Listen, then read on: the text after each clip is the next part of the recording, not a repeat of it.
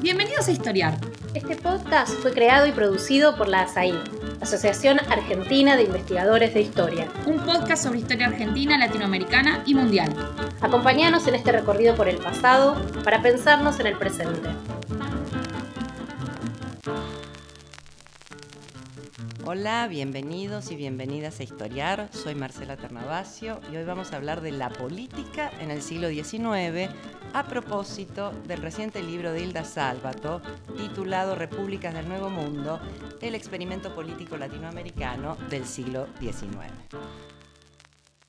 Bueno, Hilda es una muy reconocida historiadora argentina, doctorada en la Universidad de Londres, investigadora superior del CONICET, y fue profesora titular de Historia Argentina en la Facultad de Filosofía y Letras de la Universidad de Buenos Aires por muchos años hasta 2013. Bueno, la trayectoria de nuestra invitada de hoy es difícil de abreviar en pocos minutos.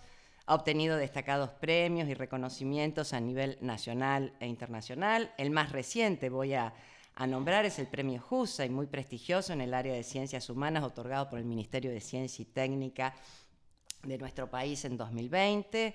Bueno, a sus prestigiosos galardones se suma, esto lo quiero destacar, el haber ocupado el cargo de vicepresidenta del Comité Internacional de Ciencias Históricas entre 2010 y 2015. Para quienes no lo saben, es la asociación científica de la disciplina más importante a nivel internacional. Y lo que quiero destacar es que desde allí contribuyó muchísimo por un lado, a la integración de asociaciones miembros latinoamericanas, pero sobre todo para la creación de nuestra Asociación Argentina de Investigadores en Historias, ahí que es la que nos convoca hoy a realizar este podcast. Bueno, su prolífica obra recorre muy diversos campos de las disciplinas, desde la historia económica, social, a la historia política e intelectual. Sus libros son y se han constituido en referencias clásicas de la historiografía, en lecturas obligatorias para nuestros alumnos en las universidades. Solo voy a mencionar algunos de ellos. Capitalismo y ganadería en Buenos Aires, la fiebre del lanar. la política en las calles entre el voto y la movilización. Ambos fueron publicados por Sudamericana en 1989 y 1998 respectivamente. Buenos Aires en armas, la Revolución de 1880 y su historia de la Argentina 1852-1890, publicados por siglo XXI, en 2008 el primero y 2012 el segundo. Como dije, hoy nos reúne su libro más reciente, Repúblicas del Nuevo Mundo, editado por Taurus en 2021 en varios países de la región. Antes de comenzar esta, esta conversación, les comento a los oyentes que este libro fue escrito originalmente en inglés y publicado en 2018 por Princeton University Press y luego traducido al español por la propia autora. Es una secuencia poco habitual en nuestro medio, que cuando ocurre es por lo general a la inversa. Se trata, por lo tanto, de un texto que recoge viejas eh, preocupaciones investigativas de nuestra autora sobre la política argentina del siglo XIX, pero que en este caso amplía ¿no? su foco de observación, su escala de análisis, nada menos que a toda Hispanoamérica. Estamos, por lo tanto, ante un esfuerzo de integración de múltiples casos que se integran en lo que ella llama un ensayo de interpretación. Bienvenida Hilda, eh, gracias por, este por, aceptar este convite y por estar aquí para conversar sobre tu más reciente libro. Es un gustazo estar acá, estar en una actividad de azaí que como bien dijiste eh, acompaño desde el inicio, desde, antes de, su inicio. Socia eh, fundadora. Socia fundadora, muy entusiasta, eh, partícipe de la iniciativa de hacer una asociación de historiadores y un gustazo también estar con vos acá hoy. Bueno, vamos a empezar, digo, para ir entrando en tema. Yo te preguntaría si el hecho de que este libro fue pensado inicialmente para el público angloparlante incidió en su factura. A ver, abro un poco más la, pregunta. Vos utilizás allí la noción de experimento republicano para destacar lo que podría ser ¿no? la marca registrada de la vida política hispanoamericana del, del siglo XIX, exceptuando los dos ensayos imperiales mexicanos, que contrasta sin duda con el caso brasileño, ¿no? convertido en imperio durante, durante gran parte del siglo XIX, pero que contrasta también con la Europa del momento, ¿no? tanto con sus monarquías absolutas o, constitucionales. Por lo tanto, yo creo que en este libro, desmentime si no es así, vos te proponés en principio un doble objetivo.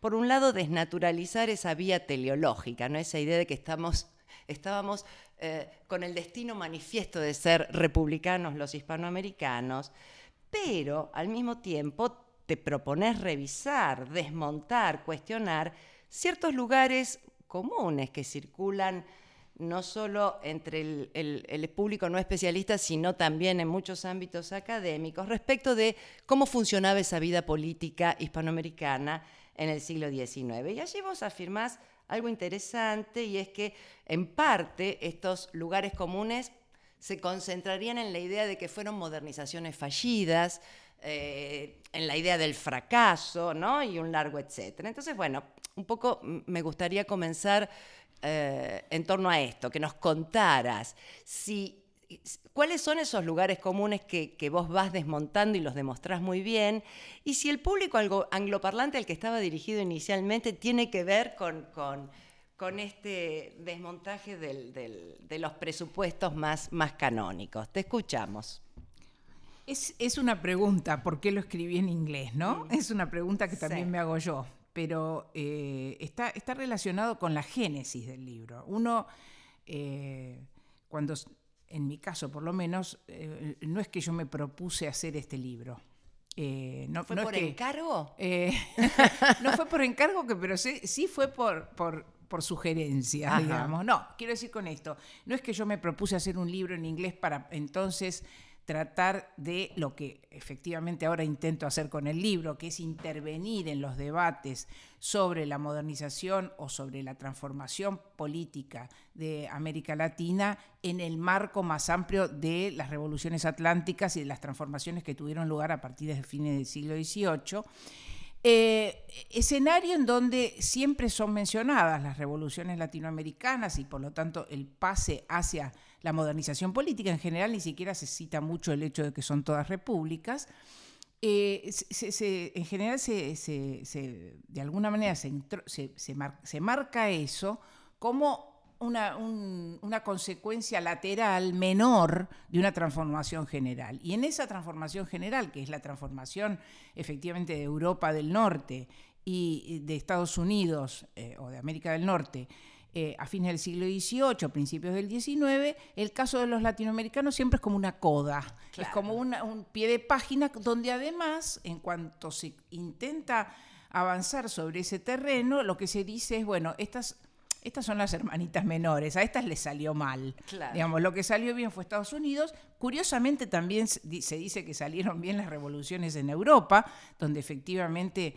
Eh, la, instauración de, formas de representación modernas es temprana, pero donde la República sufrió un montón de golpes y, donde no, no, tuvo precisamente eh, buena prensa, por decirlo de alguna forma. ¿no? Entonces, eh, América Latina aparece no solo como un lugar menor de una transformación eh, mayor, sino, como un lugar donde las cosas no salieron bien. Y entonces viene toda la panoplia de explicaciones de por qué no salieron bien, por qué los latinoamericanos no pudimos ser bien, buenamente liberales, por qué este, bueno, el clásico, la clásica interpretación es que hay una herencia colonial imposible de, remontar, en fin salió mal. Entonces, eh, esto efectivamente es lo que el libro ahora intenta hacer, pero cuando yo empecé a trabajar sobre esto, en realidad empecé por otro lado, empecé porque eh, a partir de mis trabajos sobre Argentina me empecé a, preguntar por una transformación que yo veía que excedía totalmente el, territorio rioplatense, digamos, y que además no era posible entenderlo. Eh, solamente poniendo el foco en un lugar, aunque ese lugar fuera el lugar donde yo empecé a trabajar. Exactamente. y el que más me interesa en, última instancia.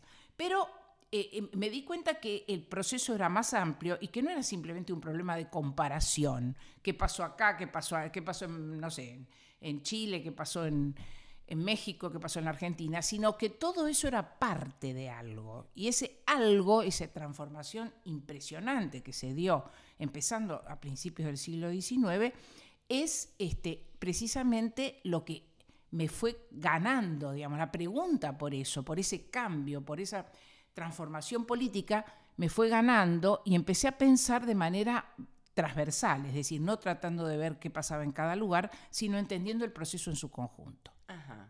Al que vos llamás experimento. Claro, bueno, que, porque que- ahí- que esa Hispanoamérica fue un gran laboratorio de experimentación Efectivamente, lo que encuentro es que, eh, bueno, ahí me- me- inme- inmediatamente eh, es la, la- la república, por decirlo así, o las formas republicanas de gobierno, las que son el humus común de todo este enorme espacio territorial, diverso económica, social y culturalmente, pero paradójicamente con una cantidad de con pilares políticos de conformación de nuevas comunidades políticas que resultaron muy parecidos entre sí. Claro. Eso para mí primero fue una, un- a ver, una incógnita, una, Claro. una- no podía creerlo. De- Claro. Entonces empecé a trabajar bastante sobre eso en términos más generales.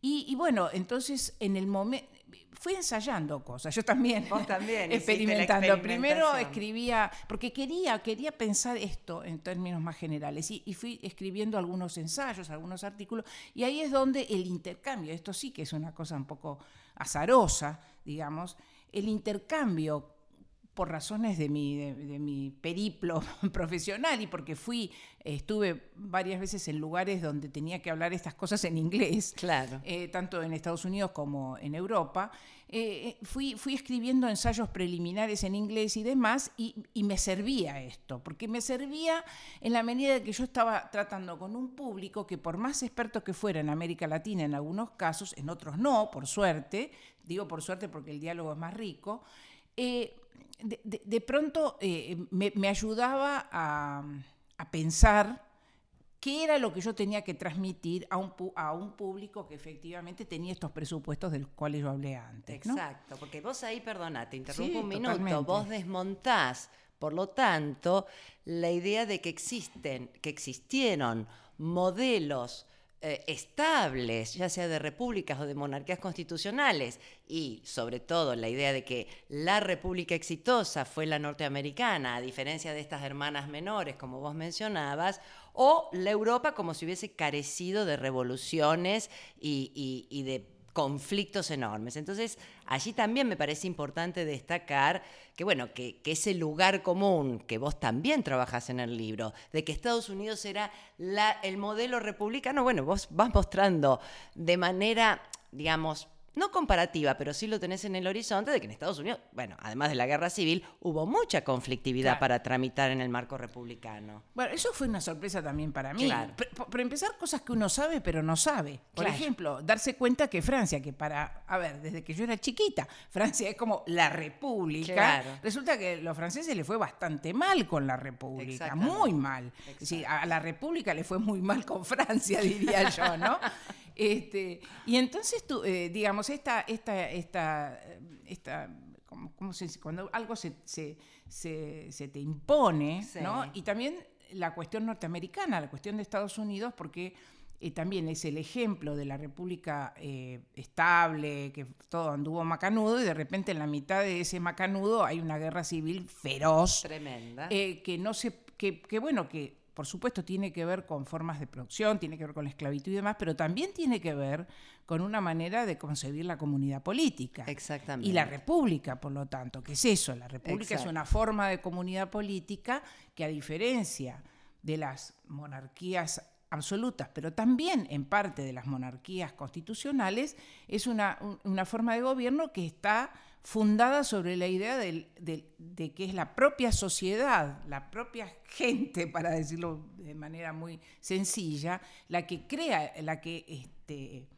funda y, y de alguna manera sostiene o no estructuras de poder para su autogobierno. Y por lo tanto, donde no hay instancias, últimas instancias trascendentes, Dios, el rey o lo que sea, que sostienen la comunidad política. La, comunidad política se autosostiene y esto es lo que hace muy, eh, muy ende- no endeble, muy frágil Exacto. un orden, la instauración de un orden político. Exacto. Porque los mismos que construyen un orden también pueden desarmarlo.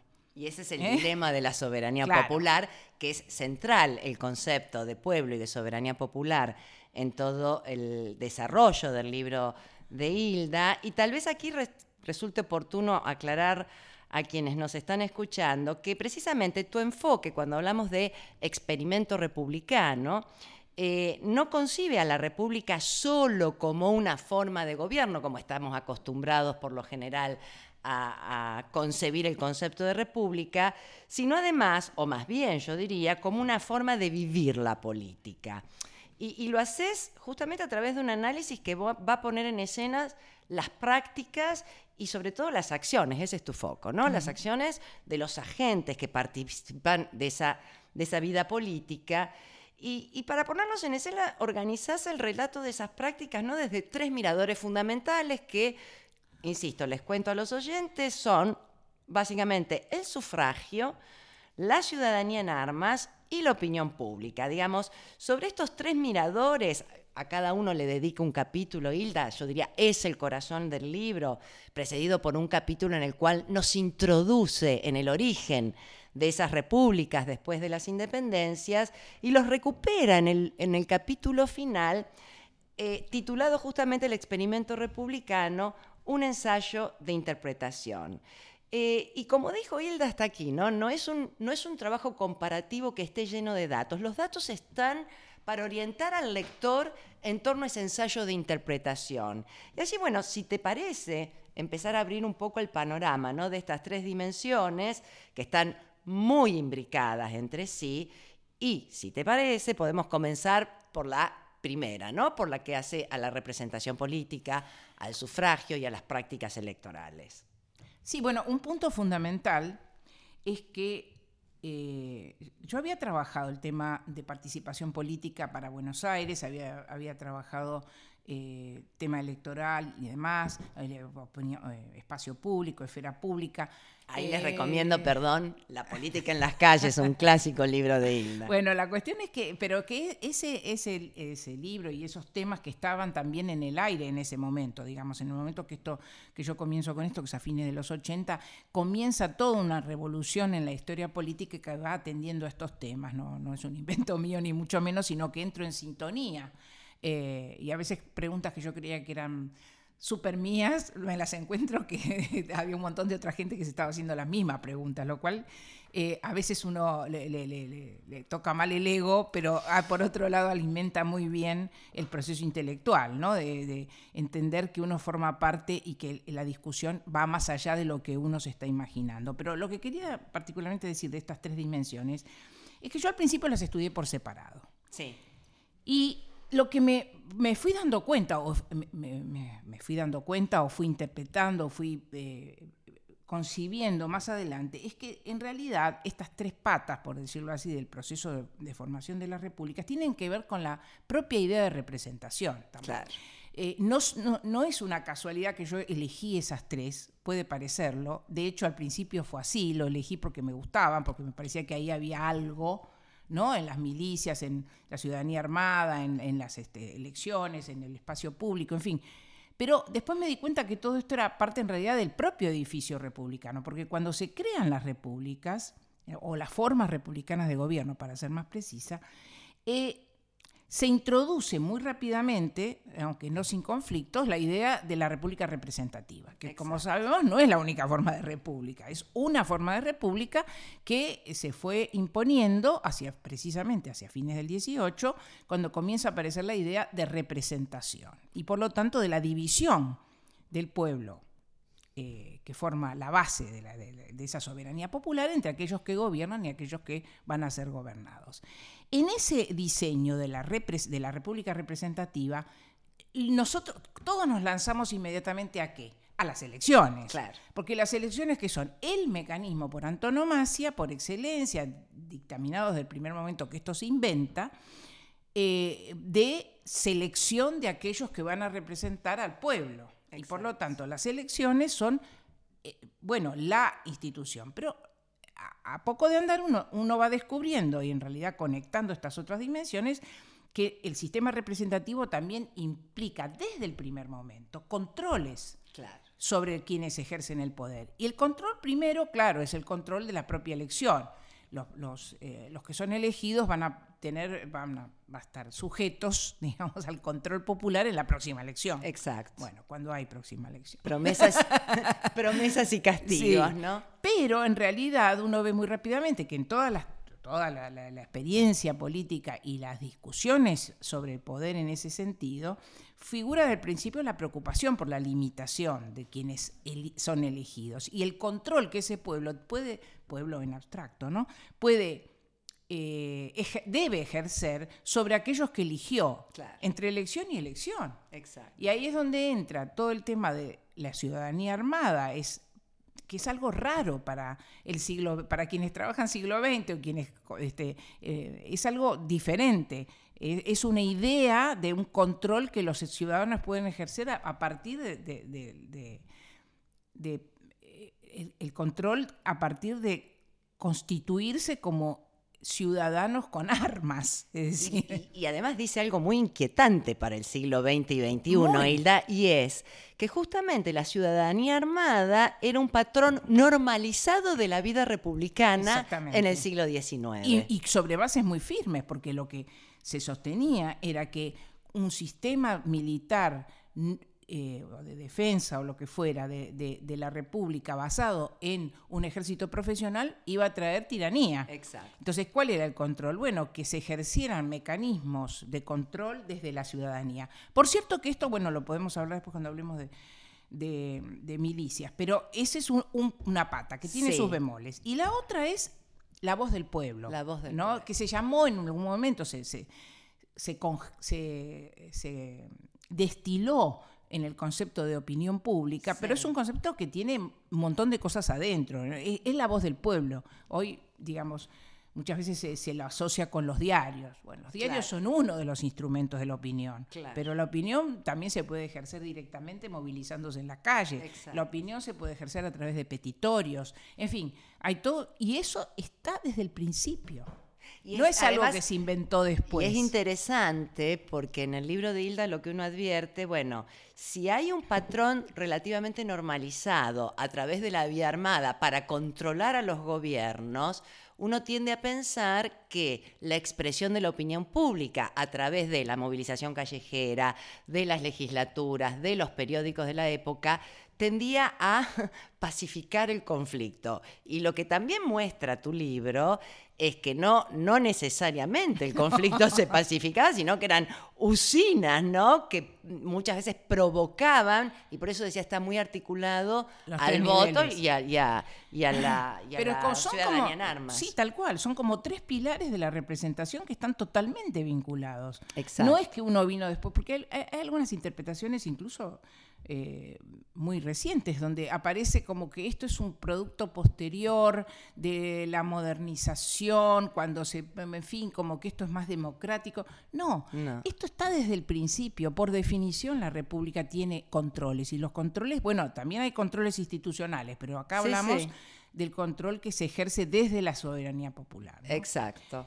Si les parece, vamos a hacer una pequeña pausa y continuamos en un momento. Este es el podcast de ASAIG, la Asociación Argentina de Investigadores en Historia. Te invitamos a asociarte y a seguirnos en las redes, en Twitter, en Facebook e Instagram. Toda la información sobre la asociación la puedes encontrar en nuestra página asaig.org.ar. Te esperamos todos los sábados con un nuevo episodio de Historiar sobre los grandes temas de nuestro pasado, abordados por especialistas e historiadores profesionales de manera cordial pero rigurosa. Seguimos con nuestro episodio de hoy. Entonces, recién hablábamos acerca del entrelazamiento, ¿no? De estas tres formas de participación en esa vida pública, en esa vida republicana, el sufragio, las armas y la opinión pública. Me detengo un minuto en la cuestión del voto, porque ahí Sí. también hay una serie de lugares comunes que para los historiadores ahora ya está, bueno, más o menos eh, sabido que todos los, esos lugares comunes se han desmontado, pero para el oyente, aclaro, digo, solemos escuchar que la vida política y el sufragio y las prácticas electorales del siglo XIX eran sumamente restrictivas, que votaban pocos, que votaban las élites. Bueno, vos hace rato que esto lo desmontaste y en esto fuiste pionera, ¿no? Con tu política en las calles, pero Contales al público cómo, cómo era la lógica del voto y sobre todo porque más allá de las diferencias y de, de un sistema que pues, se podía hacer más restringido o más amplio según la coyuntura, es también una marca registrada de todo Hispanoamérica. Entonces, contales un poco a, quienes nos están oyendo acerca del, del, voto. Sí, tal cual. Bueno, esa es una de las cosas que ha resultado más difíciles de combatir, el sentido común respecto a que el voto en el 19 era restrictivo, pero era restrictivo además no por el número, era restrictivo socialmente, votaban los ricos. Eh, bueno, vos también has hecho mucho por desmontar eso, Marcela. Porque te seguía vos tu hipótesis. no, pero de verdad, eh, ha habido mucho trabajo de historiadores mostrando que esto no era así, pero es difícil de... Pero para, para sintéticamente referirme a eso, una de las cosas que eh, sorprende si uno viene con una mirada previa de, este, del, del tema electoral es que y debo decir que a mí también me sorprendió, porque yo al principio creí que era una virtud argentina, por decirlo así, o una especificidad porteña cuando trabajé sobre Buenos Aires, después me doy cuenta que no, que en realidad parte importante del, eh, es que las elecciones se convierten en un, de verdad, de verdad, en la práctica, en un elemento central de la vida política en la medida que se llegaba al poder por elecciones. Eh, eh, podía haber, y hubo, revoluciones que cambiaron gobiernos, que llevaron a, algunos dirigentes a, la cima del poder, pero nunca eso se sostenía si no era a partir de una convalidación electoral. O sea, las elecciones eran frecuentes, que eso es otra cosa, mucho más frecuentes que ahora, eh, eran eh, eh, muy, este, ¿cómo se diría? se, se, se convocantes. participativas. participativas, aunque había, y esto es también interesante, una, eh, no había un patrón constante de participación. La participación podía ser muy variable. Pero lo que, lo que llama la atención de esto es que, primero, el derecho a votar era muy amplio. Y eso fue muy amplio en todas. Quizás en el, efectivamente en el Río de la Plata fue un poquito más amplio que en otros lados. Pero en toda Hispanoamérica, salvo momentos muy específicos, eh, paréntesis eh, eh, temporales que, eran reacciones frente al temor a lo que estaba ocurriendo, donde se restringió el voto, pero básicamente es un patrón de habilitación del voto eh, a amplios sectores de la población masculina, por cierto, adulta, ¿no? Eh, y libre. Eh, al mismo tiempo, más allá del voto, y esto es importante porque uno lo constata en la legislación de toda América Latina. No, sí, de toda, incluso Brasil, que era monárquica. este, es decir, una, una base un punto de partida amplio, lo cual no quiere decir que toda esa gente votara, porque el voto era voluntario, porque mucha gente no estaba interesada en votar o no podía votar o lo que fuere. Eh, el, patrón de participación electoral es distinto, pero el patrón de votación de quienes estaban habilitados es muy amplio. La otra cosa que se constata en todos los casos es que la gente que votaba, que podía ser muy variable en cuanto a su número, era mayoritariamente proveniente de los sectores populares. O sea, había dirigentes, por supuesto, porque los dirigentes organizaban todo esto, pero las bases, los, que, digamos, figuraban finalmente en, los, en, los, en, las actas electorales, casi todos provienen de sectores medios y bajos de la sociedad. Por lo tanto, la idea, y, y por el contrario, en general, las clases acomodadas, adineradas y demás, salvo que estuvieran metidas, digamos, en en, la, disputa por la dirigencia política, no participaban. No participaban. Porque eran, eh, eran, eh, era una dinámica, una gimnasia de participación que estaba organizada de tal manera que producía, eh, primero colectiva. No es que uno a la noche se iba a, su casa a dormir y pensaba a ver a quién votó mañana. No ocurría así. algunos podría ocurrirle eso, pero no era el patrón. El patrón era que la gente que ya se sabe, o sea, quienes votaban, eh, votaban a partir de su inserción en eh, grupos, en, organizaciones más o menos formales, que, eh, tenían una identidad o una filiación más que una identidad de tipo digamos, partidaria. por- Partidario, por- facciosa, Sí, depende. o, sí. o de alguna manera de identificación con algún dirigente.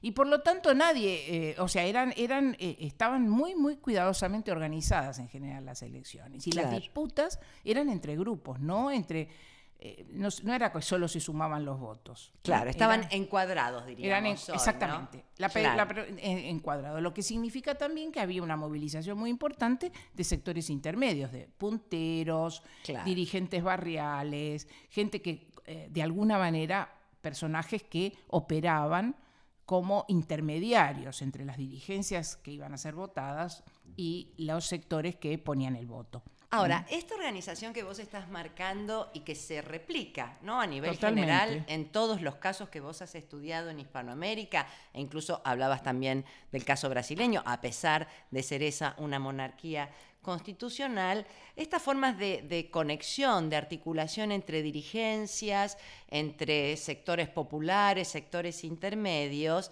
eh, que se da a través del sufragio, ¿qué pasa con la ciudadanía armada? Porque ahí se me ocurre que la organización, no se me ocurre, vos lo decís en el libro, eh, es diferente, eh, los lazos de reciprocidad, bueno, responden también a una jerarquía que tiene que ver con las milicias. Entonces, contanos un poco qué pasa con esa otra vía de Bueno, participación. porque lo, lo interesante, digamos, eh, para comparar un poco, ¿no? La- la- las, redes electorales, por ponerles un nombre, porque Sí. no, no era una organización partidaria como la entendemos hoy, por eso este, me evito usar la palabra partido, pero sí eran organizaciones, clubes electorales. Es- e- esa- en en general, toda esa ma- maquinaria electoral era, era jerárquica también. O sea, obviamente, Claro. eh, había, había dirigentes, había cuadros intermedios y había bases. Eso, y, y generalmente las bases que participaban eran militantes, diríamos hoy. Claro. Era gente que tenía ya una un encuadramiento, como dijiste. La milicia es un poco distinta porque, bueno, la primera cosa que hay que decir que la ciudadanía armada es un concepto que se refiere a los individuos, o sea, los individuos, los ciudadanos tienen derecho a defender la libertad y la república, ¿no? Pero no existe el eh, no, no- esa- ese derecho no se ejerce individualmente y no, no, no es que cada uno se lleva un revólver a su casa, como dicen, como pasa con, en Estados Unidos hoy, Claro. sino que la, la ciudadanía venía empaquetada institucionalmente en una figura que es la figura clave para todo esto en el siglo XIX, que es la milicia La milicia. que son cuerpos de eh, soldados que son ciudadanos, o sea, que no son profesionales, y todos los hombres entre, en edad adulta tienen la obligación de anotarse en las milicias, de participar en los ejercicios para saber manejar las armas, forman parte de un batallón de milicias y esas milicias tienen una serie de funciones que no solamente tienen que ver con ayudar al ejército a la defensa, sino que se constituyen en verdaderos, como uno podría llamar, verdaderos núcleos donde eh, quienes participan de esas milicias actúan también políticamente en distintos niveles. No solo son- van a ir allá cuando los llaman y van a estar eh, en, en las, en las actividades propiamente de defensa, Sí. sino que también van a trabajar y van a funcionar como redes de conexión política Claro. para, por ejemplo, intervenir en las elecciones. Claro. Son También- como guardianes de la República. Exactamente, ¿no? exactamente. Y muy distintos, por lo tanto, a la conformación de, lo que llamamos ejército regular No, claro. o ejército Porque profesional. además los milicianos, o sea, los, los, los- los milicianos votan. Claro. Los milicianos este, están, son ciudadanos. Ellos participan en, en las milicias cuando tienen que participar. Y esto genera también en el, en el interior de los batallones de milicia y demás relaciones que son jerárquicas y desiguales con sus jefes y sus sargentos o lo que fuera que se llamaran en ese momento, lo- los, cuadros intermedios, pero al mismo tiempo son, eh, como ellos son hombres libres y que no son soldados a sueldo, etcétera, etcétera, sino que eh, eh, tienen acciones que tienen que ver, o, o relaciones que tienen que ver con cómo sus propios comandantes los organizan como cu- cuadros, po- cuerpos políticos. Entonces son cuerpos políticos Bien. que se usan para la defensa, pero también se usan en distintas, bueno, en distintas acciones, entre otras, bueno, lo que aparece muy destacado en el libro y, y que es algo que también es para subrayar, que tiene que ver con la, eh, eh, la frecuencia y la mm, de las de lo que se llamaron las revoluciones. Las revoluciones, eh, es decir, de alguna manera la impugnación armada por la vía de, de, las armas de una autoridad en ejercicio. Claro. ¿No? Y eso se vio muchas veces como un rasgo arcaico. Estos tipos, como no podían esperar a las elecciones, no aguantaban y tiraban un tipo abajo y eso es antirepublicano de una América hispana violenta. Bueno, a mí me ha costado mucho explicar esto en Estados Unidos, porque me dicen, bueno, pero ¿por qué tenían que eh, voltear el, al gobierno y no esperaban a las elecciones? Bueno, porque estaban autorizados a hacerlo, porque había algo que decía que si había un gobierno que ellos consideraban que era despótico, que violaba la libertad, etcétera, estaban autorizados, más aún, debían, debían por defender guardián de la libertad y de la república. Exacto. ¿no? Entonces, después, por supuesto, esta figura de la revolución se normaliza como algo posible, no deseable en general, como posible y indispensable en última instancia. Cuando las cosas andan muy mal, hay que hacer una revolución. Y en ese punto, vos estás marcando muy bien ¿no? los, los íntimos lazos que articulaban las redes del sufragio y redes electorales con las redes que conformaban esta ciudadanía en armas. ¿Cómo operaba ahí el periodismo? Para darte una... Bueno. ¿Qué hacía la prensa? Claro, ese es el, como parte de... Como también, digamos, el otro problema es que no solamente uno defendía la libertad a través de hacer una revolución o, mandar a un, sino que el otro punto fundamental es el de la opinión pública. Lo pongo entre comillas porque es un concepto que ahora se usa de otra manera. Eh, en ese momento era, la prensa por supuesto era un baluarte de eso, sobre todo a medida que fue avanzando el siglo, la prensa se fue haciendo cada vez más compleja, más, más rica, más, más densa. pero la prensa era un mecanismo de intervención en, el espacio público muy, muy eh, eh, importante porque los gobernantes no solo tenían que ganar una elección, no solo tenían que tratar de evitar que los voltearan por una revolución, sino que tenían que tratar de lograr que hubiera una voz popular, o sea, que hubiera un que desde abajo, desde abajo en el sentido, pensando abajo como desde el pueblo, no de las clases populares, sino desde la sociedad, hubiera eh, voces que apoyaran. Entonces era muy importante el prestigio de un dirigente, qué decían los diarios de ese dirigente. Ahora, eso llevó a que los propios dirigentes y los propios gobiernos fomentaran su, prensa. Claro. ¿No? Tenían la prensa. la prensa partidaria. tenían su prensa partidaria, su prensa amiga, su prensa socia, no siempre eran. Eh, pero también había prensa opositora y muy fuerte. Y, donde, eh, y entonces ahí estaba también un terreno de disputa entre dirigencias, porque lo que dinamiza todo esto, quizás no haya quedado del todo claro, lo que dinamiza todo este proceso es la competencia por el poder. Y ahí quería ir justamente, porque en esa competencia vos estás hablando de las dirigencias, hablamos antes de los sectores populares, de los sectores intermedios.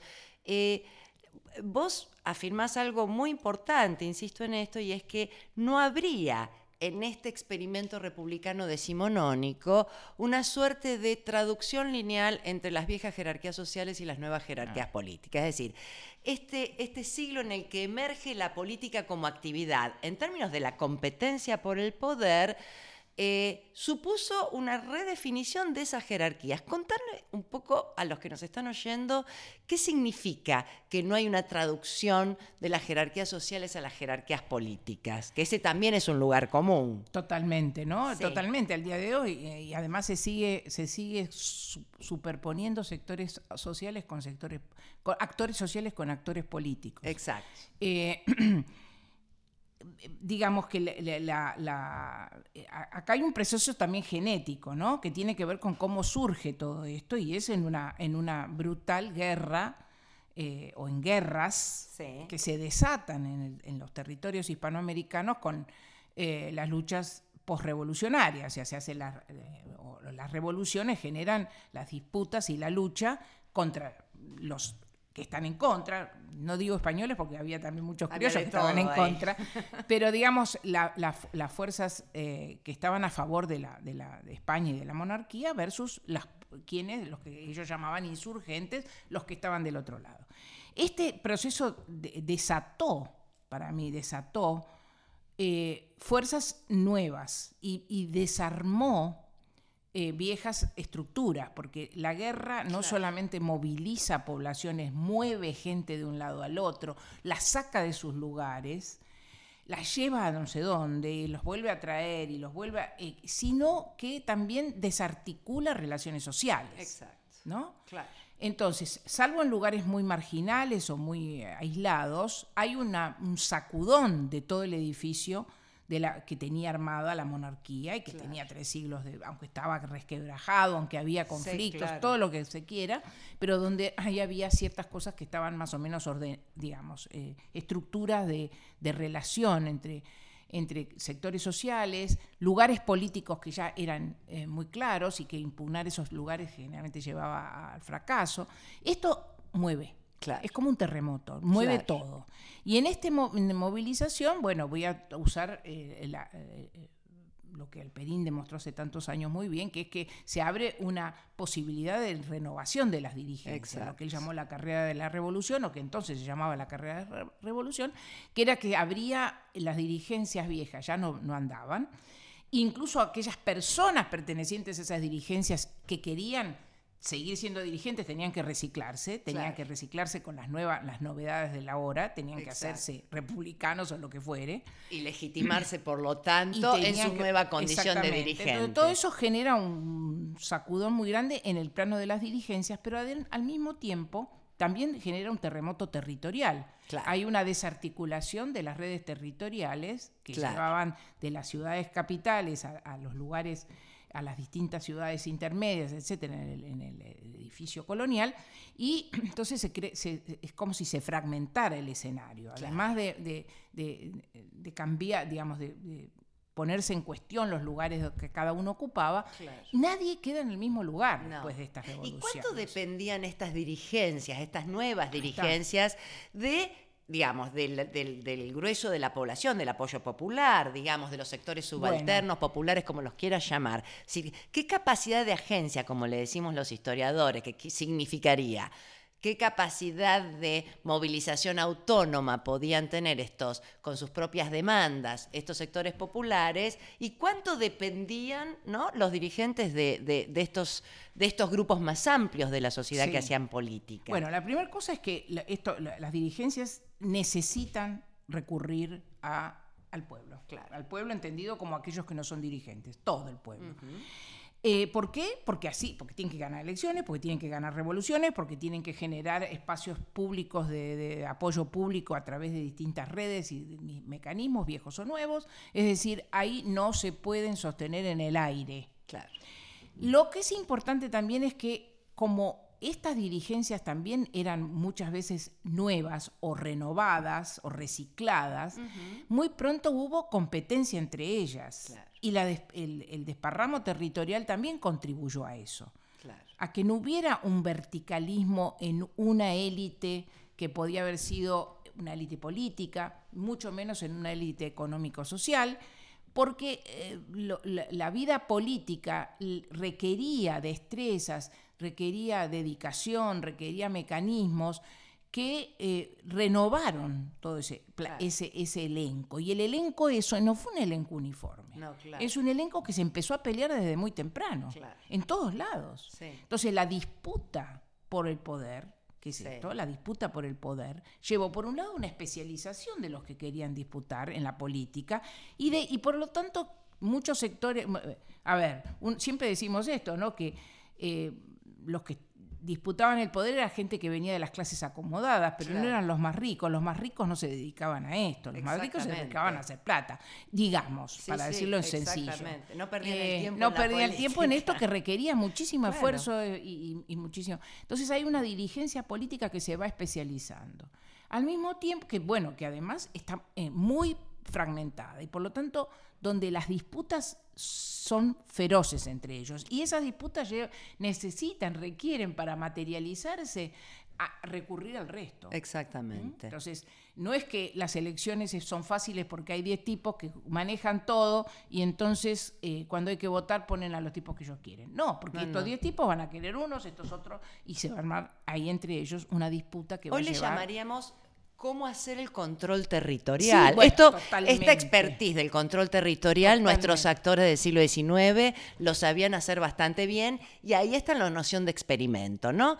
Cómo aprenden sobre la marcha Totalmente. a controlar un territorio donde efectivamente no hay un Estado que todavía lo pueda controlar, sino que son agentes y actores en un proceso en el que estos estados se están consolidando. Y en este punto vos marcas una periodización. Una cosita nomás quiero Dale, decir, no, que porque me, quedé con lo de los sectores populares. Sí. Yo creo que ahí eh, lo que hay es una gran movilización de distintos sectores. Sí.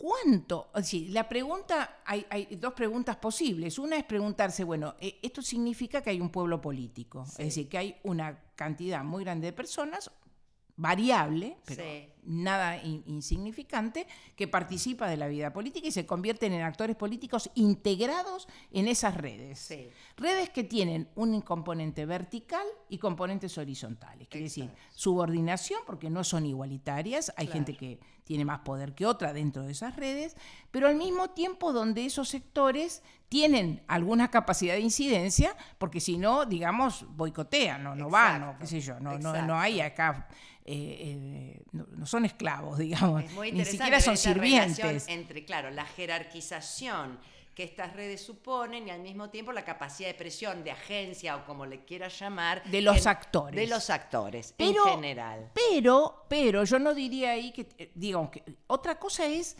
cómo. Otra pregunta diferente es pensar, bueno, eh, los sectores populares, eh, ¿cómo participaban? Bueno, eh, son actores sociales. Claro. Yo puedo pensar cómo les fue a esos actores sociales Sí. en este sistema político, pero en la política no está acá los sectores populares y acá otro sector medio, acá están todos mezclados. Exactamente. Eso, Exactamente. eso quería decir porque eh, No, da que- la idea que es un sistema inclusivo, desigual. Exacto. Pero Esto al- es importante, es ¿No? decir, porque estamos haciendo, eh, recapitulo un poco, ¿no? Una, un desmontaje del lugar común de que el, el siglo XIX eh, fue un siglo que restringió la política y lo que estamos viendo es desde una intensa politización con relaciones jerárquicas y a la vez con relaciones horizontales muy importantes entre las cuales se van entrelazando estos distintos actores Así, sociales. Ahora, vos no hemos hablado hasta ahora eh, sobre esto y, y me parece importante también porque, bueno, hemos conversado sobre el siglo XIX en Hispanoamérica en general y yo quiero aclararle al público, es un siglo XIX corto. Los historiadores, como saben, solemos tener esta manía de las periodizaciones y hablamos a veces de un siglo XIX largo que va desde mitad del siglo XVIII hasta la Primera Guerra Mundial. Bueno, en, en tu caso es un siglo corto, que se inicia en los años 20 cuando terminan las guerras de independencia y se cierra, ¿no? Decíamos hacia fines de los 70, 80. Bueno, este siglo corto se cierra porque vos marcás que empieza a haber transformaciones eh, a nivel general en Hispanoamérica, en donde ya, digamos, los problemas o hay cuestiones que justifican que vos cortes allí. ¿Cuáles serían estas cuestiones que empiezan a emerger? Y, ya, si te parece, para ir redondeando y cerrando, no nos quedan muchos minutos. Eh, en el marco de esos cambios, dos preguntas, y ahí te llevo más a lo vernáculo, a la Argentina. Eh, ¿Cuáles serían esos cambios o las variables que vos tenés para medir esos cambios? Y algo que vos sé que cuestionás mucho es, bueno, la idea de que el siglo XX fue la herencia del maldito siglo XIX. Y vos decís, bueno, el siglo XX es algo distinto. Entonces, nada, para ir cerrando, Sí. si te parece, ¿qué pasa con esos cambios de fines del siglo XIX? Y por lo tanto, ¿qué rasgos marcarías que distancian a este siglo XIX corto, tuyo, Sí. eh, del siglo XX? Sí, en realidad, eh, digo, lo que, lo que uno podría decir, podría partir de decir, bueno, eh, a fin de siglo hay transformaciones enormes en distintos planos de la vida, ¿no? Yo acá eh, eh, eh, he focalizado en la vida política y, y creo que tiene su, su propia lógica que se puede que no es necesario derivar las explicaciones políticas de lo que pasa en otros ámbitos pero hay una relación Claro. obviamente entonces hay una gran transformación po- política, económica, cultural, eh, en el mundo de las ideas que empieza a tallar fuerte a partir de fines de la década del 70. Pero a estas, a estas transformaciones, no es ajena la propia dinámica de la vida republicana previa. Hay muchas, eh, la, la vida esta republicana que genera esto de inclusión eh, jerárquica que genere, como vos decías, una, una intensidad, unas disputas permanentes entre las dirigencias. Ahí es mucho más importante, la, si uno puede decir, las disputas eh, entre grupos que las disputas de arriba o abajo. No es que acá hay una impugnación de los sectores populares, no es que hay las clases medias que se rebelan. No, no, no, no. Son estructuras políticas que integran distintos sectores sociales que se pelean entre sí. Y se pelean con las reglas del juego, pero unas reglas del juego que son por un lado, muy eh, eh, defendidas por los propios actores, pero al mismo tiempo criticadas cuando eh, sujetas a permanente revisión, esto por el del experimento y crítica, porque, a ver, se van de mambo, como se dice. De, de, alguna manera, la propia dinámica republicana llega a una inestabilidad muy fuerte que eh, genera otras consecuencias en otros planos que son criticadas por los propios actores. Por ejemplo, las revoluciones comienzan a perder popularidad, en el sentido prensa, empiezan a perder, eh, empieza a haber una idea de que, bueno, estas revoluciones está bien porque son importantes dentro de la dignidad, pero hasta acá. Y, bueno, y, y empieza a haber toda una serie de discusiones en los sectores propios dirigentes, además de opinión pública en sentido más amplio, acerca de cómo esto está funcionando. Y hay disputas. No es que va ganando una porque vino la modernidad moderna. No, viste, más moderna. No, hay disputas. Por ejemplo, y voy a tomar el caso que sirve para esto muy bien, que es la disputa por las milicias. Uno de los focos de crítica es el ejército y las milicias. El ejército, em, hay sectores que quieren muy, muy fuertemente fortalecer el ejército como un instrumento del Estado, una idea que va ganando fuerza también en ese momento, de un Estado que tiene que tener el control sobre eh, el territorio, sobre la fuerza y demás. Y sectores, por ejemplo, en el caso argentino, eh, esto está muy claro, que hay sectores como, por ejemplo, el Roca, bueno, desde Sarmiento, Avellaneda, Roca, que están a favor de la centralización del ejército y sectores como el mitrismo, por ejemplo, y otros sectores de, de, la política que en realidad quieren mantener, luego van a ser también la, la, Unión Cívica, etcétera, que quieren mantener un poder militar descentralizado. Es decir, que haya un ejército, pero que haya milicias. Y las milicias, además, como brazo armado de las provincias, también son un elemento fundamental para las dirigencias provinciales, pero a la vez desestabilizadora para el gobierno nacional. Entonces, ahí hay una disputa muy fuerte. va a llevar mucho tiempo. Esa llega décadas. Décadas. Décadas, hasta que terminan con las milicias. Y ahí viene lo, y esto pasa en otros terrenos. Ahí viene la pregunta de la periodización porque hay, en ese momento hay, empieza a haber modelos de Estado, un modelo de Estado, unas propuestas, unos proyectos de Estado mucho más fuertes, mucho más centralizados, mucho menos eh, eh, abiertos no a la participación, porque la participación va a seguir, pero al, al efecto de esa participación que los gobiernos anteriores. Hay un disciplinamiento. Disciplinamiento, claro. Eso es ¿Eh? Hay un disciplinamiento, hay un encuadramiento. Incluso yo creo que la, la consolidación de partidos políticos, ahora sí, eh, más como los conocemos nosotros, es un elemento de disciplinamiento. Porque el partido va a aparecer ahora como el mediador entre esa participación descocada, digamos, del siglo XIX y el gobierno eh, o las instancias de representación. Entonces ahí hay un momento de cierre, diría yo. Sí. Y que pasa también en otros países, en algunos países con más fuerza todavía, o sea, se dictan leyes leyes de, para, bajar el sufragio. Exacto, de restricción del sufragio. Perú es un caso. Perú es un caso. Exacto. Bueno, entonces ahí es donde hay un momento que la república continúa, por supuesto, todos son republicanos, pero es una república que ya va a tener otro rostro, claro. otra característica. Sí.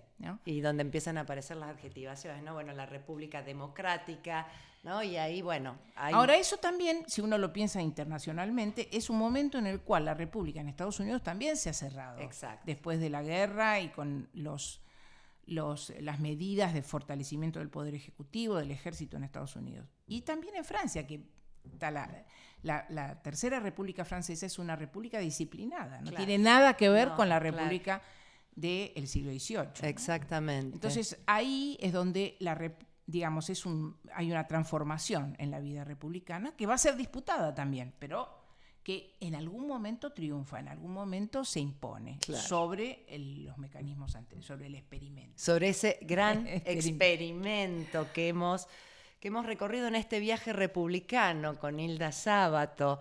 Eh, y solo, bueno, Hilda, ya se nos ha, se nos ha ido el tiempo.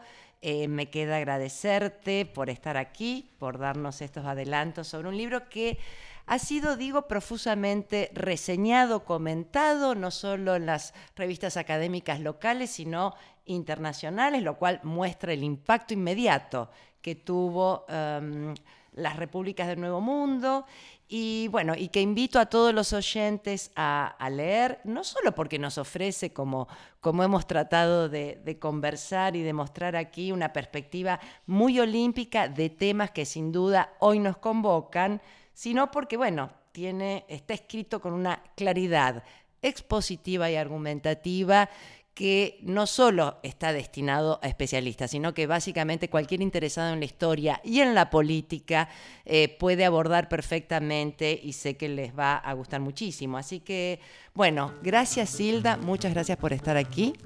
Bueno, gracias a ustedes por convocarme y gracias por tus palabras además. Y bueno, sí, espero que lo lean. Claro que sí. Así que bueno, los esperamos entonces la semana próxima con un nuevo episodio de Historiar. Hasta pronto.